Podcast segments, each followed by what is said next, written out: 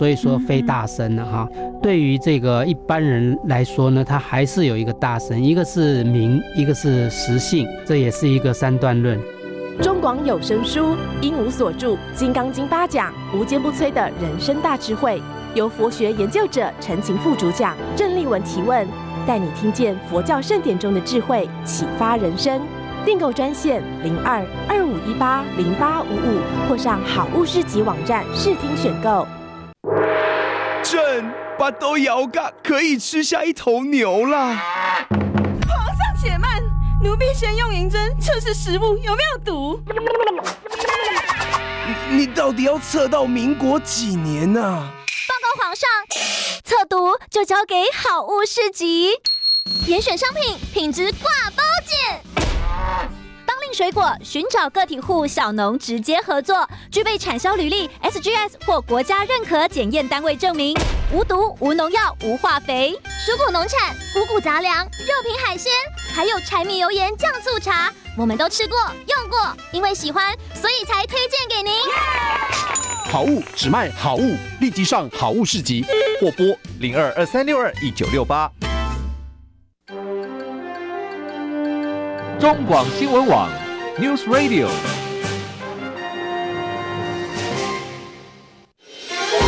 千秋万世尽付笑谈中。气质王小姐浅秋，跟你一起轻松聊新闻。各位听众朋友，早安平安，欢迎收听中广新闻网千秋万世，我是浅秋。今天礼拜一，继续邀请我们的呃大师啊，介文吉大师到我们节目上来。浅秋早，各位朋友大家早。呃，我们在看到国际议题的时候呢，先回头看看台湾，因为《自由时报》头版头的呃民调消息让大家觉得很惊讶啊。然后同时旁边看到的，其实刚刚顿呆了一下，真的是因为看到了这位到乌克兰去打仗的年轻朋友。今天上了头《自由时报》的头版头是他要。乌克兰军方帮他办告别式，送他最后一程。嗯，然后心里想的只是说，他到底为了什么？为了和而战？为了别的国家去打这一仗？哦，到底值不值得？然后台湾会不会变成之后我们年轻朋友都要这样子来面临所谓的战事？值不值得我们的生命这样牺牲？哦，然后但是台北市的市长选举今天的民调是。自由时报告诉大家，陈时中已经逆转了啊！不过他逆转好一阵子了，在自由时报的民调里头，他的支持率是三十四点八零，蒋万安二十八点七，我赢蛮多的，六个百分比以上。黄珊珊二十三点四五垫底，怎么看？嗯，这是不是表示这个选民非常认同啊？支持这个陈时中最近的作为，就是把他过去属下的老婆哈。手把他十指紧扣，然后啊紧紧搂住。昨天太太都已经出来拉大提琴消毒了。对啊，然后自己的太太出来啊，忍痛啊支持自己的丈夫啊，去跟别人的老婆十指紧扣，然后呢搂住了别人的老婆，然后呢晚上不回家，也不是去也不是去竞选，去跑去喝酒，对不对？是不是因为呃陈时中的选民都很认同？认为他这个行为啊，非常啊值得大家尊敬，所以呢 就把票票投给陈时中。如果是这个原因的话，我们也认了，没无话可说了。嗯，无话可说，嗯、但是真的是所有的民调里头唯一呃这样子领先的，也就只有自由时报。那么，所以这个看好度啦，各方面都是由陈时中呃领先的话，他这个民调的意思是说，要青绿的、浅绿的选民，比方说时代力量这一些，可以弃保了嘛？就是可以把黄珊珊的票移到陈时中的概念吗？应该是这样，因为事实上的话。这个绿色的哈，跟浅绿色的年轻选民啊，这是很多统计看起来啊，都不支持陈时中这类的啊，传统的，然后呢，言行很有争议的，仇恨值很高的一个绿色的一个一个一个候选人啊。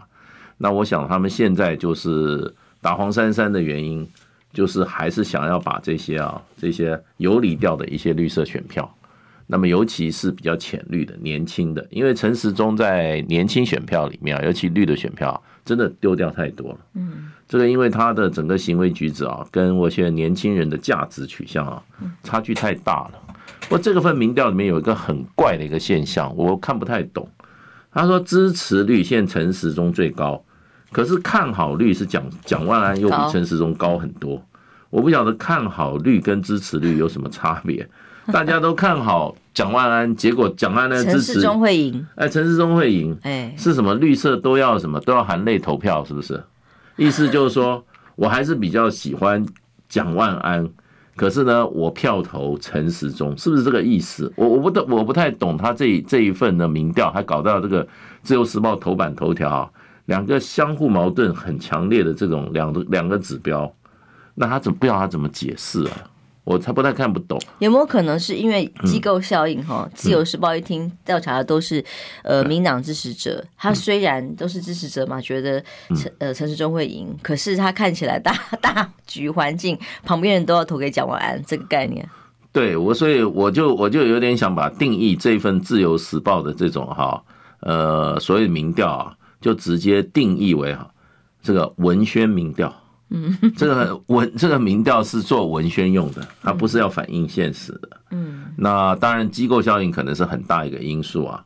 那会不会这个这个中间到底它这个采样啊，它的这个正负误差标准值是多少？这些我觉得还有经过它的整个的这个民调方法，然后这个方法是怎么做的？怎么会得出来跟大家其他的民调公司啊都有差距的一个民调结果？那他的问卷是什么设计的？我自己参加过全民调，我参加过两次啊。我认为它很科学。如果找的民调公司，非常科学。为什么？你找三家民调公司啊，出来的结果差距很小。不同的三组人在做同一个议题的民调，同样的问题拿去问啊，这三家的出来的结果差距很小。就证明这个民调它的客观性，抽样是相对合理，抽样抽样相对合理，抽样非常关键。然后同样一个议题啊，不会说你问他这个问他那个两个议题有差距，他确保大家问的议题都让受访者都很清楚，这个问题是什么。所以我是觉得，真正的民调的话，如果客观做的话，我是相信它的客观性。但事实上，各家其他的民调所做出来的结果，包括 TVS 民调，包括盖洛普民调，目前其实蒋万安都是稳定领先。那么在一定的差距底下，而陈时中甚至落到了第三。那他是仇恨度一直都是四成以上、五成以上，对不同的不同价不同的数字，但是仇恨度值都是非常高的。所以在这样相反的这个状态之下，这种民调的差异，只是要告诉大家说。陈世忠还有救啦，嗯嗯，不要先放弃。怕浅绿的真的都去投给了黄珊珊，嗯，看起来是这个效应比较大，因为包括时代力量啦，哦，有些呃觉得陈世忠不会赢了，呃，之前也支持柯文哲白的浅绿的票，会觉得那还不如呃让黄珊珊有多一点的票机有机会。哦，他我觉得这个民调的概念就是就是要把浅绿的票抢回来了。对，其实浅绿的票，另外还有一些。民进党说实话，当初一些创党元老级的这些，还怀有这个哈对台湾一种啊使命感啊，还有一些对台湾未来一些哈理想的这一批啊，民进党的真正相信民主价值、进步价值，会投给苏焕智吗？这些人，这些人都不会投给陈时中。嗯，因为陈时中什么？陈时中是来收割他们过去的牺牲奉献。嗯，然后他又他的行为。他的所作所为言行，都跟民进党创党的那一批啊，有理想、有抱负的那时候这一批的政治人物哈，跟他们的理念、跟他们的梦想是完全背道而驰的。第一个极为贪腐，对，而且这种贪腐程度啊，是不顾人命的贪腐。我们就以这个防疫来讲的话，这个哈挡疫苗，这不是我们讲的啊，挡疫苗是当时。几个民间团体，对不对？私人企业出来要买疫苗的时候，他们都遭遇到同样的困难。那他们当时出来的时候，是为了要救人命啊，因为台湾拿不到疫苗啊，对不对？那时候，那时候这个大家都在痴痴的等啊，等什么？等高端啊，高端最后变成还要最后第三期，然后做让没有他的这个这个这个这个这个所谓的复查，有关他的这个好这个复审啊。还要搞十四个，不晓得谁是，搞不清楚是谁在那边搞复审。那十四个人匿名者做出来的一个结果，这种疫苗当初要我们等呢、欸。如果不是当时日本啊、美国啦、啊，丢了一些什么 AZ 是吧？台湾人没有疫苗打，哎，谁搞出来的、啊？陈时中要讲讲清楚嘛。其实他从疫情背负的人命哦，跟责任一直是对不掉的。那虽然想要美化，也是做不到。那么更何况选举期间以来，所有的包括哎呀偷看人家上厕所啦，那或者是。烂屌屌啊，十指紧扣人妻啊，这些画面深植人心啊。嗯、所以你看，现在直播室上每一个人都在喊说啊，他的主题曲是咖喱烂屌屌，怎么帮他想竞选歌曲变成一个嘲笑的对象？那他的竞选主轴呃政策，大家都。很多的讨论，可是讨论起来都会变成一个笑话之外，嗯、他还是在讲自己抗中保台这一块，有个抗中保台的 DNA。嗯、可是真的，我刚刚一开始本来没有看到这一块，刚刚在准备要念民调的时候看到了，我以为是广告的这一篇哦，嗯、看到了这个台湾的志愿兵曾胜光在乌克兰战死，然后这一块特别把他反黑做做了这样一块，我仔细一看才发现，这个是他的告别式，即将今天要在乌克兰举行哦。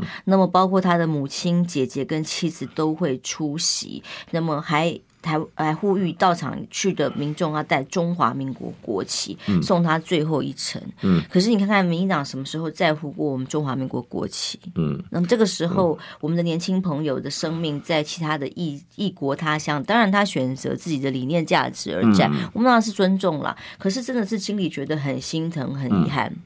我觉得这个是他个人的选择啦，一个民主开放的社会啊，事实上个人有个人的选择的权利。当然，当然，对，呃，这一样米是百样人嘛，养百样人，每个人有不同的想法。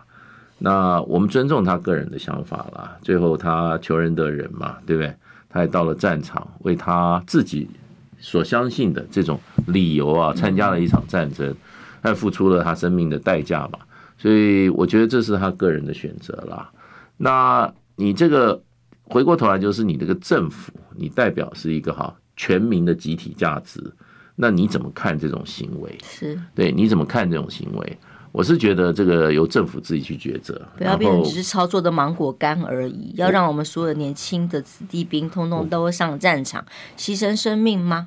我是觉得，我是觉得，我也觉得任何政治力量不要来消费。这样的一个个人的行为啦，嗯，对，那他今年基本上是为了乌克兰而战嘛，这很清楚嘛。那是不是为中华民国而战？我觉得这个中间有一个很大的落差。对，那他是不是能够代表全台湾人的意愿，都是要替乌克兰而战呢？我是觉得这还是他个人的行为，因为我们在台湾这个社会，我们很清楚台湾的哈大部分人的想法。我们对乌克兰这场战争啊，我们也有我们不同的，我们社会有各有各不同的看法了。那不过我觉得这个民进党这个政府啊，我是劝他们不要去消费啊，这个我们这个年轻人曾圣光，不要去消费它，不要做政治消费了。那所以。我个人是比较主张和平的，我是不太愿意，我是反对战争的啦。嗯，可是我还是尊重这些每一个人他自己个人的选择、理念、价值。可是我是觉得，一个政府来讲的话，今天这个蔡英文这个政权啊，我是劝他们要从全局看，不要随便消费任何一个个人的一个选择啊，把这个事件拿做政治，政治拿到政治的台面上啊，来啊。获取自己政党或自己这个利益集团的这个利益哈，我是我是我是不太能，我是非常谴责这种作为的。不过我还是尊重这个我们这位呃年轻朋友他个人的。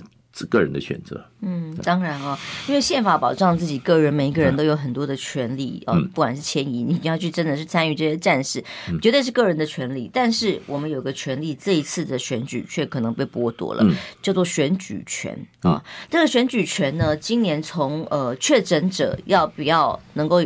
有权投票的权利，其实是其他国家都可以的。其他国家可以用数位啦、邮寄啊等等方式去克服你可能没有办法出门的问题。可是台湾的政府偏偏就是要用恐吓哦，然后还要用恐吓说：“哎，我不给名单，然后事后再来罚你。最高本来说一百，后来提高到两百，这种方式到底要干嘛？他是要让确诊者呃降低去投票的意愿，还是到时候看哎是投蓝的 投绿的，我再决定罚不罚吗？没有，不知道哦。但是这真的是很很无聊，而且多了。了很久才做出来的决定。那当然之前就已经听说，那只是今天新闻里头做出了一个明确的统计消息，就是说，呃，整今年的投票行为哦，在旅外的票，出在住在国外哦，或者是经商在国外。因为疫情没有办法回国，这样的比例蛮多的。嗯，结果今年光这样的票就有二十八万张没有办法投票，嗯，光双北就有十三万票哦。因此大家就在想，这个目的是为什么？哦，是因为像这种在旅外的，尤其是在很多分析里头，好像都是大陆的朋友比较多，台商哦，就所以就觉得对民进党的选情无不利，嗯，就不让他们回来投票嘛。对。我觉得这个蔡英文政府最令人争议，就是说他把这个中央选委会的这个负责人哈，把他搞一个他们自己人在那个地方。我们过去中央选委会都是选什么？都是选政治立场比较中立的人啊，没有很强的党派色彩。即使是这个党在执政，他还是要选择这个哈有社会公信，然后呢政治立场中立，然后呢。呃，行为处事啊，经得起验证的人啊，带中央选委会的主委了。那这一次这个民进党蔡英文任命的这个李定友哈，他是一个彻头彻尾的民进党的政客。啊，他跟民进党的关系，他还去参加选举场子，哎，以中选会主委的应该要客观中立的角色要求，这是无可不可侵犯的要求。他居然敢去参加造势场合，这要别的国家的话，他老早被要求下台了，他很多行为都要求下台了。那不过就是说，民主政治这个选举的话，投票它的公平性啊，公开透明是非常重要的。可是我们看到民进党主政以后，很多选举出现大问题。比如说，我们上一次选举还没有开完票，还没有投票完，就已经开始开票了。这个是我觉得这是一个重大的，不是瑕疵了，重大的一个啊，一个一个怎么讲？一个错误，应该宣布选举无效的。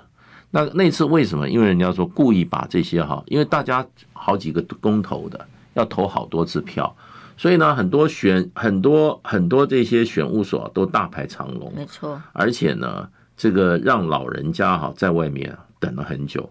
那那时候为什么这次要投的票这么多，这么多公投，为什么多不多开几个票柜？可是很多地方就是不开，没错。那这种技术性的作为，让结果对自己有利，那所以就变成怎么样？很多投不完。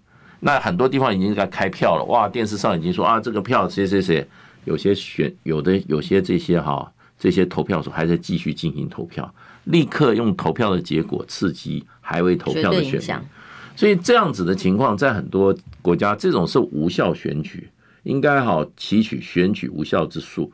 可是民进党政府反正啊，他现在是独裁垄断，这一切都硬干，他都没有在。担心社会观感，那么在野党的监督显然也影响不了这个李庆勇他的官位，对，稳稳的哦。基本上只要去这些涉涉嫌候选人的场合去站台，或者是出现的时候，其实他已经不符合资格，他应该要立刻辞职下台，立立刻要要辞职下台了，他完全已经。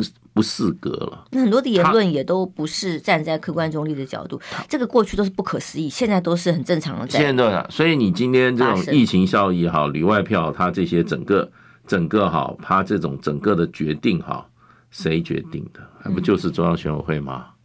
对不对？所以不要脸的最大，真的是这样。所以现在是拿到大家拿他没办法。现在大家真的拿这个民进党这个政府没办法，他在挑战每一个人的最基本的常识跟是非观点了。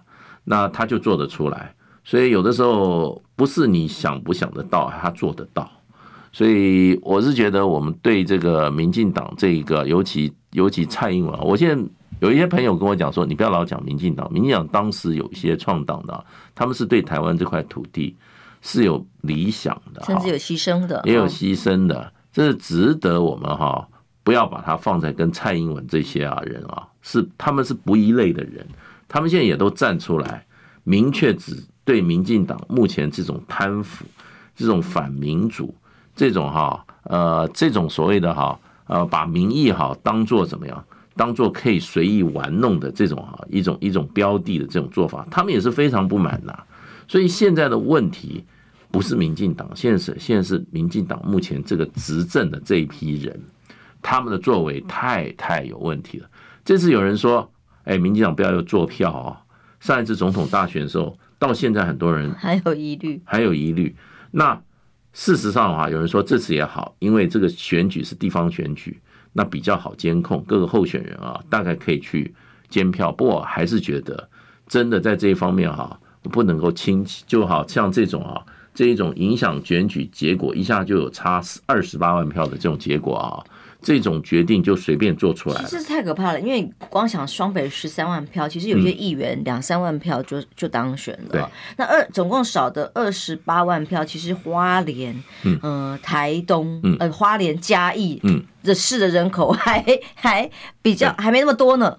对，所以这个影响有多的多么的大。其实现在最可怕的是说，当呃在野党啦、其他的机关，包括媒体，想要去跟内政部索取资料，想知道这些户籍的呃，从他们是在哪些国籍，现在在旅外的地点在哪里，不提供，完全不提供。现在他不给你也好，封存三十年都不错了。只是根据蓝营自己分析说，可能都是大陆经商的台商比较多，因为比较多这个清零的政策等等的限制，让他们回不来嘛。我们是希望。这个在野党还是要发挥监督的功能呐，一定要能够做出强有力的这个监督的措施，然后该反对就反对嘛，对，要拿出魄力出来嘛，不能让对，来不及的。现在你看他这样硬干，马上两个礼拜就要投票，就直接少这二十八万票。这台双北十三万票有多少跟陈时中有关？这个又是一种另类的影响选举结果，不知道结果会怎么样。我我是觉得奥报都要出来了啦，因为现在事实上。这一次对蔡英文来讲是生死生死存亡之战，大招了呢。对，他后面还有。那我觉得我们在这边呼吁，就是说这一次投票，事实上话，我想我们的听众朋友啊，大家还有跟亲朋好友，就讲一个简单的观念呐。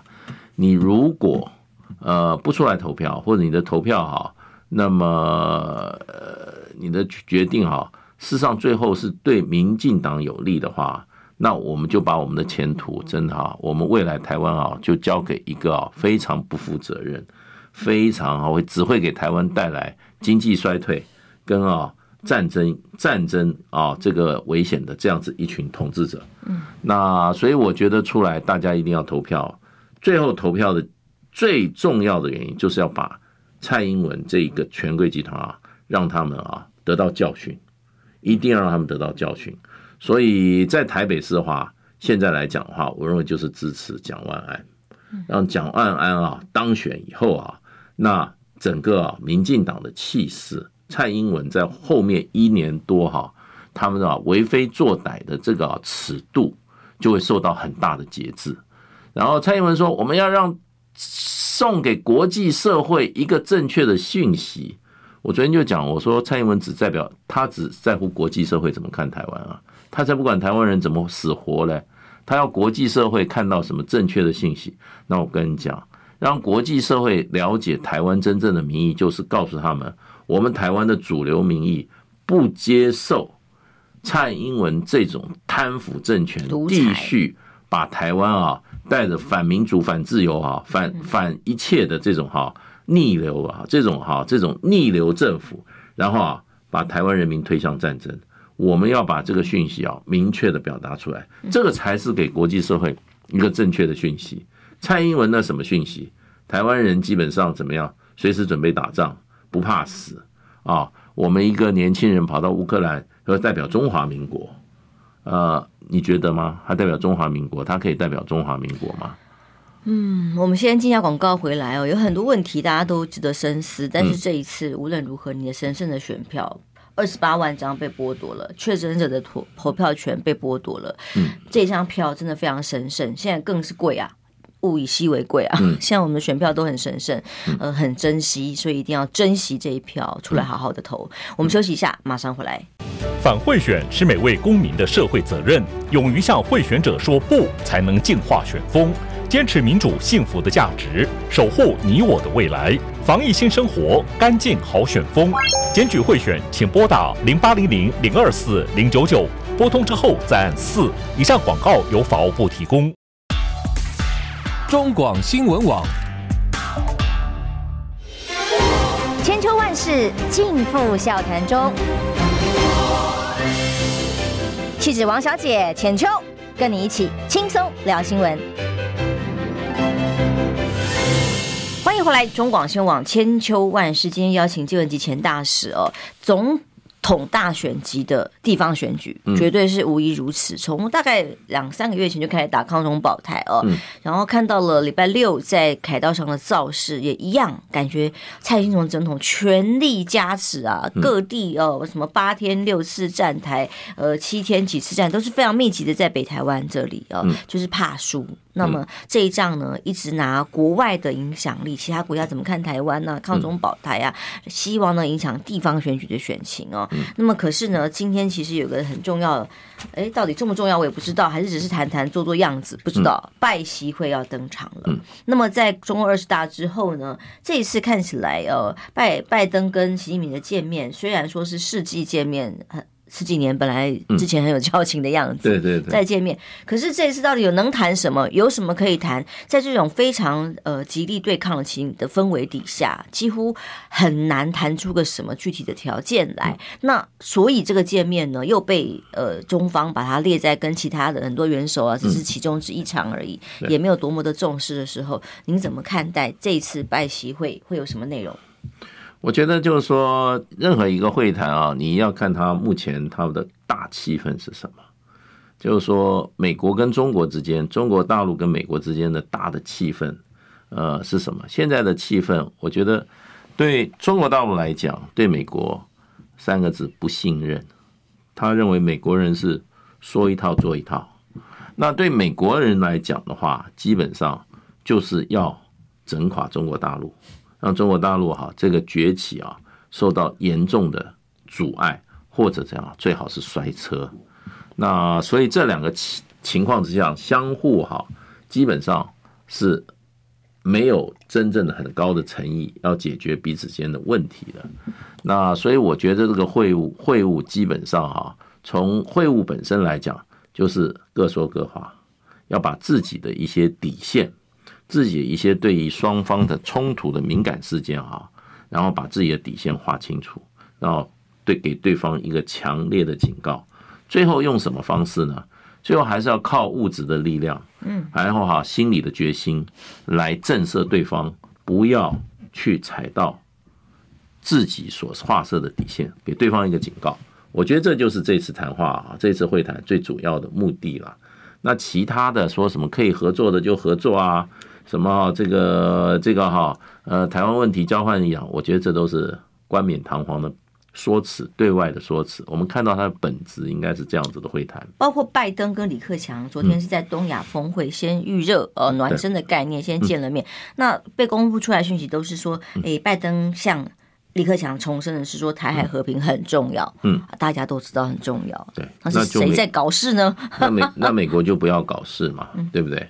你的新任的议长那个麦肯锡，他再来台湾一下，再跑到台湾来一下，呃，你觉得台海会和平吗？对，他不来就和平。其实如果来带来实质的合作啦，或者是各种没有啊，他没有，也就算了。但他就是来了，有实质的，有实质的啊，继续跟张忠谋见面啊，继续把把台积电哈移到美国去啊，你知道美国人多狠啊？五奈米厂还没盖好，三奈米厂已经开始盖了，嗯，对不对？就意思就是说，台积电，你赶快跟台湾告别吧，你把你最重要的先进制程都给我移到美国来啊，对。那我们先考虑一下，为什么为什么高雄厂不盖啊？暂缓，暂缓。对啊，还有人居居然敢在那边吹牛说台积电的一奈米厂要盖在他他的他的这个功劳，这些真的是把台湾人当傻瓜骗嘛？嗯，对。美国人也把台湾人当傻瓜骗，然后呢，蔡英文这个集团也把台湾人当傻瓜骗了。为了选举，说一奈米要盖在要盖在桃园是他的功劳，拜托啊，高雄的厂都没了，还有什么在？还有什么？还有什么桃园的一奈米啊？这个骗的也太大了吧？对，那美国说实话，我觉得美国少派一些这些哈高层的官员哈，在台湾高调哈到处挑衅的话，就对台湾最大的帮忙了。我劝他们少来啊。真的不必来了，来了以后就是把台积电再挖，再挖一点台湾的电子业去，然后把台海搞得更紧张。最后他说：“我是来促进和平的，你相信吗？”嘴巴讲和平，实际的作为是不和平的。嗯，因为美国西方媒体很多的报道都说，除了台海哦，拜登这边美国方面也会希望中国可以介入两件事情，一个是北韩，嗯、南北韩现在也蛮紧张的哦，介入帮助南韩，然后第二个要希望俄乌战争，说不定也希望他们有角色。不过俄乌战争希望有角色，看起来比较像是欧洲国家嗯的期待，呃，让这次战争真的有机会和谈下来。但是您。观察中国有可能会参与这两件事情的任何角色吗？我觉得基本上就是说，其实要中国大陆参与俄乌战争，哈，这个战争一开打就已经就已经提出来了。嗯，那时候我记得大陆的对欧美国家，尤其对欧洲国家的说法就是说，我是可以出来调停，我跟两边关系都很好。中国大陆到目前为止跟乌克兰关系还是很好，他们也支持和平，对，支持和平说法。嗯，可是中国大陆那时候跟跟欧美国家讲了一句话，他说：“你要我出来调停，希望两边停战，可是你又一边一直把武器啊不断源源不断的送到俄乌的战场的话，他说，那你不是拿我开玩笑吗？对不对？大家就维持在现状不动，我出来来调停还有可能。”你在这边不断的往这个好柴里面、火里面添柴啊，火里面倒汽油。一方面你叫我去救火，我怎么救？对，你说这房子烧起来了，好去救，我去救。结果你一方面叫我去救火的时候，另外一方面你往里面丢大批的这个汽油弹往里面丢，让火越烧越旺。那你不是，那你不是开开调停者的调停者的这个玩笑吗？事实上，战争刚开始的时候。一两个月的时候，双方就有意和谈，谁在反对？美国在反对啊！美国到现在是公然反对啊。双方和谈。现在布林肯是又跟拜登又改口啦，说这个乌克兰也应该要开始和谈。因为美国国内有反对的声音啊。嗯，共和党给钱吗？共和党已经说，我们不可能开一张空空牌支票，让泽伦斯基无止境的这样子打下去，又无胜算。另外一方面。现在有进入战核子战争可能性，美国就觉得这个事情闹大了，我们要停止。所以现在其实俄乌战争，尤其对乌克兰来讲，他是要打要和的话，决定权不在泽伦斯基啊，决定权在华盛顿啊。对，那你你可以决定，那你去跑中国大陆去找他，你找他帮什么忙？对？你自己百分之百可以决定的事情。你还说这个事情你不出来帮忙就没办法解决，不是很好笑吗？可能会没有徒劳无功的话，就不干这种。我觉得是白工吗？也不是，我觉得，我觉得就是因为战争一开始，美国一直要把中国大陆拉下水，然后随时的叫他表态表态，不是没有，就是要他说，嗯，不可以支持俄罗斯呀。他把他盖一个冠一个帽子，就说你跟俄罗斯是站在一起的。可是呢，很有趣的，就是我观察到现在啊。乌克兰从来没有讲过这句话，乌克兰到现在没有对中国大陆哈讲说你是站在俄罗斯这边的，因为乌克兰也很清楚，其实他跟他知道对俄罗斯有影响力，而且呢，将来他战后重建啊唯一能依靠的就是中国大陆，那么这几个他们也看到了，所以美国人说，哎，中国大陆是在明明白白的支持俄罗斯，中国大陆没有啊，然后这一次。这一次，这个肖兹到大陆去访问，肖兹回过回过回到德国，德国问他：“你这次最大的成就是什么？”他说：“最大的成就是我跟大陆一起提出了呼吁，就是哈，俄乌战争绝对不能有任何核子武器的使用，我们是坚决反对核武的。这个立场，中国大陆讲出来啊，中国大陆没有说是最大的成就啊，可是肖兹认为是最大的成就啊。”所以，对于这场俄乌战争的很多立场，事实上的话，呃，全世界都看在眼里。然后，现在的关键就是，你拜登到底还要不要场让这场战争继续下去？嗯，你现在能控，现在泽伦斯基是你手上一个工具而已啦，看你要不要让这场城市打。美国的这个不是美国的军方退役人员已经讲了嘛？他说，这场战争对美国来讲实在是太划算了。我们只花少许的钱，让乌克兰人帮我们好好的教训一下俄罗斯，已经讲清楚了啊。这场战争，美国就这样看的啊。那乌克兰人现在这个乌克兰这个国家，现在已经打成一个快要打回石器时代了，对不对？然后呢，西方媒体对泽伦斯基的这个兴趣也没了，吹捧好像已经到了一个到头了，停止的，已经利用价值已经快没有了。对呀、啊，已经不再那么风光了。英雄要变狗熊了，我们就等着看。你基本上没有把自己老百姓的死活哈，自己国家的安危啊放在第一位。老是想争取这些西方媒体给你的给你的掌声，而且梦想你自己的战争，人家要帮你出出钱出，人家要永远帮你出钱出命吗？人家不会出一条命的，可是会出钱，会无永无止境的出钱吗？不会。南北韩呢？中国有介入的必要吗？我答案其实大家都知道，就说我看啊，我们今天就站在一个客观角度啦。你看韩国北韩有什么大型军演吗？最近有啊。最近军演的原因是因为哦，美国美韩联军联军是在朝鲜半岛就是空空前的一次大的一次军事，频密的在发射导弹啊。因为因为这一次光空军。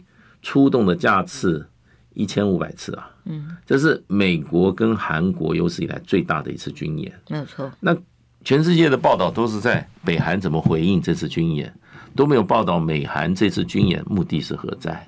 为什么要把它规模扩大，跟它成绩提升到那么高？哎，那北韩韩国韩国境内现在韩国国内也有在喊一个一个，就是说核武啊，嗯，我也搞核武啊。你想想看，南韩北韩都是韩国，都是都是韩，都是都是朝鲜族啊，都是都是韩国这个这个啊，大韩民族，最后用核子弹会轰，你说这个民族还有智慧吗？可是韩国境内，像刚我现在国内现在很多鹰派啊，跟着尹锡耀一起啊，亲美怎么样？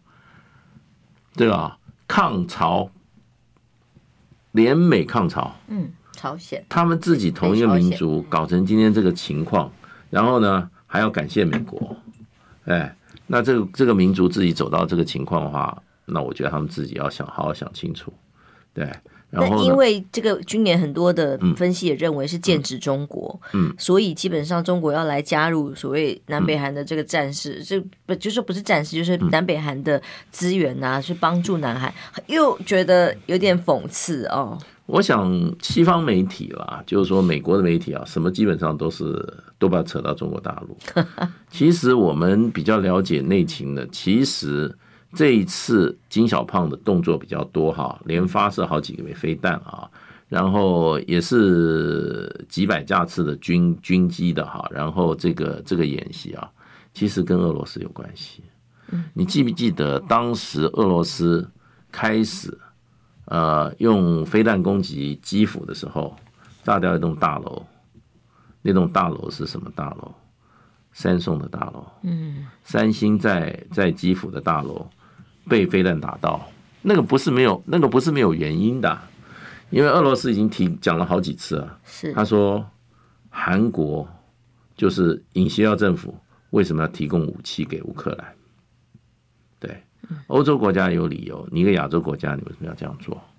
对，那这个基本上的话，所以北韩是真正的后台老板是莫斯科啊。如果了解韩国北韩的历史的话，你就知道北韩真正他幕后老板是莫斯科。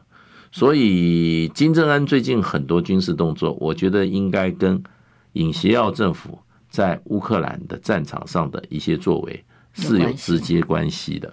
直接关系的，所以今天朝鲜半岛又紧张起来啊。其实呃，就是说啊，不是只有单方面的因素。可是我们看西方媒体，就是说哇，现在这个紧张起来了。其实幕后的原因蛮复杂的，我觉得也牵涉到俄乌战争，是也牵涉到美国的基本上的哈第一岛链的整个的战略改变。不好意思，我们先进一下广告，休息一下，马上回来哦。你知道吗？不花一毛钱，听广告就能支持中广新闻。当然，也别忘了订阅我们的 YouTube 频道，开启小铃铛，同时也要按赞分享，让中广新闻带给你不一样的新闻。千秋万世尽付笑谈中，气质王小姐浅秋，跟你一起轻松聊新闻。欢迎回来，壮兄网千秋万世，我是浅秋。我们根据直播室上朋友点点唱机吗？嗯、点弹机。他刚刚希希望我们谈一下桃园跟新竹的选情，嗯、因为他们很担心。对，其实也的确是大家很热门讨论的话题，所以我们不如就根据一个比较相对可靠的民调来讨论，好不好？根据盖洛普的民调哦，桃园这是封关前最后一次了哦。嗯、桃园的目前支持度，国民党的张善政是三十一点二四，民进党郑运鹏二十五点七七，无党籍的郑宝清是四点七零。所以三十一点二四跟二十五点七七看起来是非常稳定的领先当中。嗯，我是觉得很难说。我觉得我我听了一些朋友在桃园的，我觉得张善政还是有他一些弱点啊。嗯，对。那现在很多桃园是蓝的这些啊，这些市议员啊，其实他们的地方的这些这些耕耘基层耕耘是很深的。那打组织战，然后呢，少犯点错误。然后呢，把这些力量哈，通通团结起来的话，那应该是比较乐观的。那要相信组织战。那么现在其实呃很多就是说郑运鹏啊，他没有办法把郑这个郑文灿啊过去收买的那些庄脚哈，收买的这些对象哈，他把它接下来，因为这些收买的过程啊，郑郑郑文灿很厉害。郑文灿一当这个市长以后啊。我就听了很多，他专门挖蓝营的墙角。他比如说，我今天眷村一个社团去跟市政府申请啊，这个活动经费也很多，跟你一样，十五万啊，十五万。那郑文灿就把那个负责人找来，这怎么行呢？对啊，他说太少。他说过去的话，过去过去那个吴吴志阳政府给你多少钱？他说通常都对半，我们十五万给我七万啊。对不对？通常七万五嘛，对不对？他补助就这样，所以我们就要求十五万。那郑文灿就说：“哎呀，这样好了，你们办活动也不简单，我给你二十万。嗯，你要十五万，我给你二十万啊。要五毛给一块。这就是这就是郑文灿他用谁的钱？用纳税人钱在拔庄，一个一个拔庄。可是这是郑文灿，并不表并不表示郑运鹏可以把等于曾国鹏对，这不一样。对，所以郑运鹏事实上仇恨值也蛮高的。”他现在的问题也很大，对，这个是一个政治投机者，对，说一套做一套，而且他在做立法委员的时候，他连桃园都懒得去啊。他当时住住住在住在住在这个芦竹嘛，他没有没有，他是芦竹乡那一带的，因为我以前在那边有有有过买过房子，我知道。那他事实上他住在这个艺文特区啊，那桃园现在最最漂亮的一块区域里面，所以他根本就跟基层没有接触的。所以基层他现在在跟你又晚了，所以我是觉得基本上这个这个张善政要相信啊，国民党在这个桃园的整个组织的力量，能够把国民党啊蓝整个泛蓝的整个这个地方哈这些议员的多听听他们的，跟他们合作，稳扎稳打，一个一个哈一个一个哈这些区长啊不一个一个里长啊各好去好去表示诚意。选举还是蛮重要的，看你能握到多少双的手，对，你能够握到，你能握到一个程度以后啊，这个这个哈，基本上啊，你显示出你的诚意，你就会赢。那本来是一个，我觉得往后走的话，应该会有很多更多的奥博啦。嗯，那么抹黑抹黑这个张善政的，你看一开始抹他的那个那个。在在这个在民间企业的时候，一个都不了了之啊，因为打不下去啊，打不下去。嗯，呃，张善政这个人其实是一个是一个还是一个蛮正派的人。嗯，我觉得这是他的长处，还有他的这个在过去的工作表现也是很好。我觉得他是一个认真正派的人啊，要把他这个形象打出来。不过，这个跟基层做接触，这个民调里面比较值得担心跟观察的地方是，呃，光尚未决定的人数高达两成八。嗯，你看哦，郑云鹏支持度才两成五，嗯，居然尚未决定的就有两成八，所以这些中性选民或者还没有决定是谁的，其实这个时候是关键了哦。像比方陈时中就找太太出来啦，要把他那个色眯眯的形象 做一点平衡。那真的太太齐亚姐，我来上过我们节目的，非常加分呢。嗯，其实真的也。很期待他也能够在软性的妇女议题这一块哦，让大家看到不一样的张善政的形象。所以中间选民这这一块其实也还蛮有待，这个是最后决定的关键。嗯，对，我是觉得，我是觉得这个最后最后两个礼拜嘛，稳扎稳打，然后多多勤跑基层吧，嗯，来勤跑基层，自己要走出你的办公室，从早到晚吧，到市场，到基层，跟民众看见你的优点了。因为张善政本身你他亲和力是够的，这是一个标准的一个好读书人啊。然后呢，呃，很正派，很正派。你去接触以后呢，也有也有诚意，谦和，很谦和的一个人。然后工作能力也备受肯定。呃，不得了啊！这学霸出身啊，然后呢，呃，各种哈，那个是爱妻俱乐部的冠军，冠军。他在民间企业表现优秀，到政府也表现优秀，对，清廉、勤政，这都是非常好的形象。我觉得要要走出办公室哈，到各个地方去勤跑，然后呢，然后相信自己这个哈本党的议员给他的支持，然后把这个力量通通凝聚起来，稳扎稳打。然后啊，也要严防哈，又有最后的民进党的奥博出来了。对呀，因为现在出大招呢。对，因为现在蔡英文这个政权，他这一群人啊，贪腐啊、腐败、贪污腐败啊，这些哈，这个这个以普遍的民怨啊，大家都希望换人做，只是不晓得我们换出来人是不是更好。我觉得张善政是绝对是一个更好的人选。嗯，科技专业，科技专业。目前领先，呃，我还是觉得应该要小心。是，呃，选举最后，选民奥博都出来，奥博都会出来，奥博都会出来，一定要一定要稳扎稳打啦，然后发挥组织力量，自己本身勤跑基层，那么绝对会有效果，绝对会有效果。我们最后一点点时间来看看新竹，好不好？新竹也是封关前的民调啊，嗯、民民众党的高虹安是二十五点六，嗯。沈慧虹，民进党的沈慧虹是二十三点三八，差两一到快要两个百分比而已。人跟人十七点三五，比上一次调查都还要低。嗯，就也就是说在，在在打完了这么多高虹安的议题之后，反而落后了哦。所以其实非常焦灼。这个在误差范围内，说真的，随时可能民进党沈慧虹真的会翻盘的。嗯，对，蛮危险的。嗯，主要这个就是说一个萨卡度的问题啊，最后选民啊。最后发会不会发生一个弃保的问题？那沈慧红说实话，他的他没有任何的背景跟这个政绩嘛，或者是过去经历上面值得拿出来推荐的地方。对啊，他就是林志坚这个小英男孩的钦定的，呃，钦定的人，钦定的人嘛。嗯，那跟林志坚这些人这么近。你怎么投得下去呢？这台湾最大的一个政治一个一个丑闻，最近的丑闻就他嘛。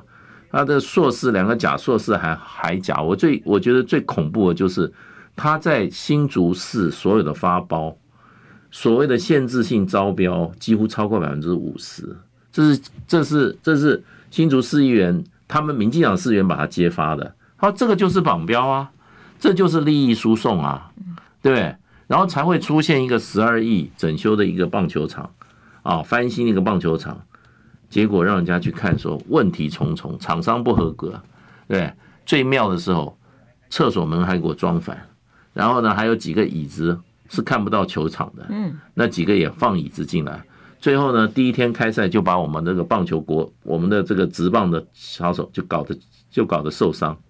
对，那个、那个、那个、那个球场里面沙石一大堆，是怎么怎么会？那十二亿花到哪去？有人说两亿都两亿都不到，那十亿到哪去了？嗯，对，所以我是觉得应该给一个有能力的哈。莫非是苏院长女儿发包去的？嗯，苏苏是不承认啊，苏他女儿，他女儿是全中华民国最奉公守法的公民呐、啊，对啊。他是最对得起台湾的一个台湾人。对不起，我更正一下，因为有朋友特别讲，这数字里面这一次的确好几份民调里头，呃，林根人本来是打了之后反而低了，但这一份的确哦，是林根人打了之后比上一次十月底的民调多了三个百分比，十四点零四到十七点三五，这个我更正啊，的确您的指教是正确的。嗯，哦所以我是觉得，基本上我觉得在在这个新竹市哈，就是不要让沈慧红有机会。只有沈慧虹不当选，我觉得哈，民进党在新竹市所做的一切哈违法贪赃啊这些事情啊，才有办法被拿出来调查，才有办法将这些啊贪赃枉法的贪官污吏啊绳之以法。那民进党曾经所要全党要来救的那个林志坚的那一切所做的那一些啊见不得的人的事哈。才可以有机会拿到阳光下，来谈，该该抓的抓，该关的关。我们台湾的政治风气不能够再这样子恶劣下去。所以开票结果到现在，新竹是真的胜负未定，是的确很刺激。好，谢谢大家，平安健康。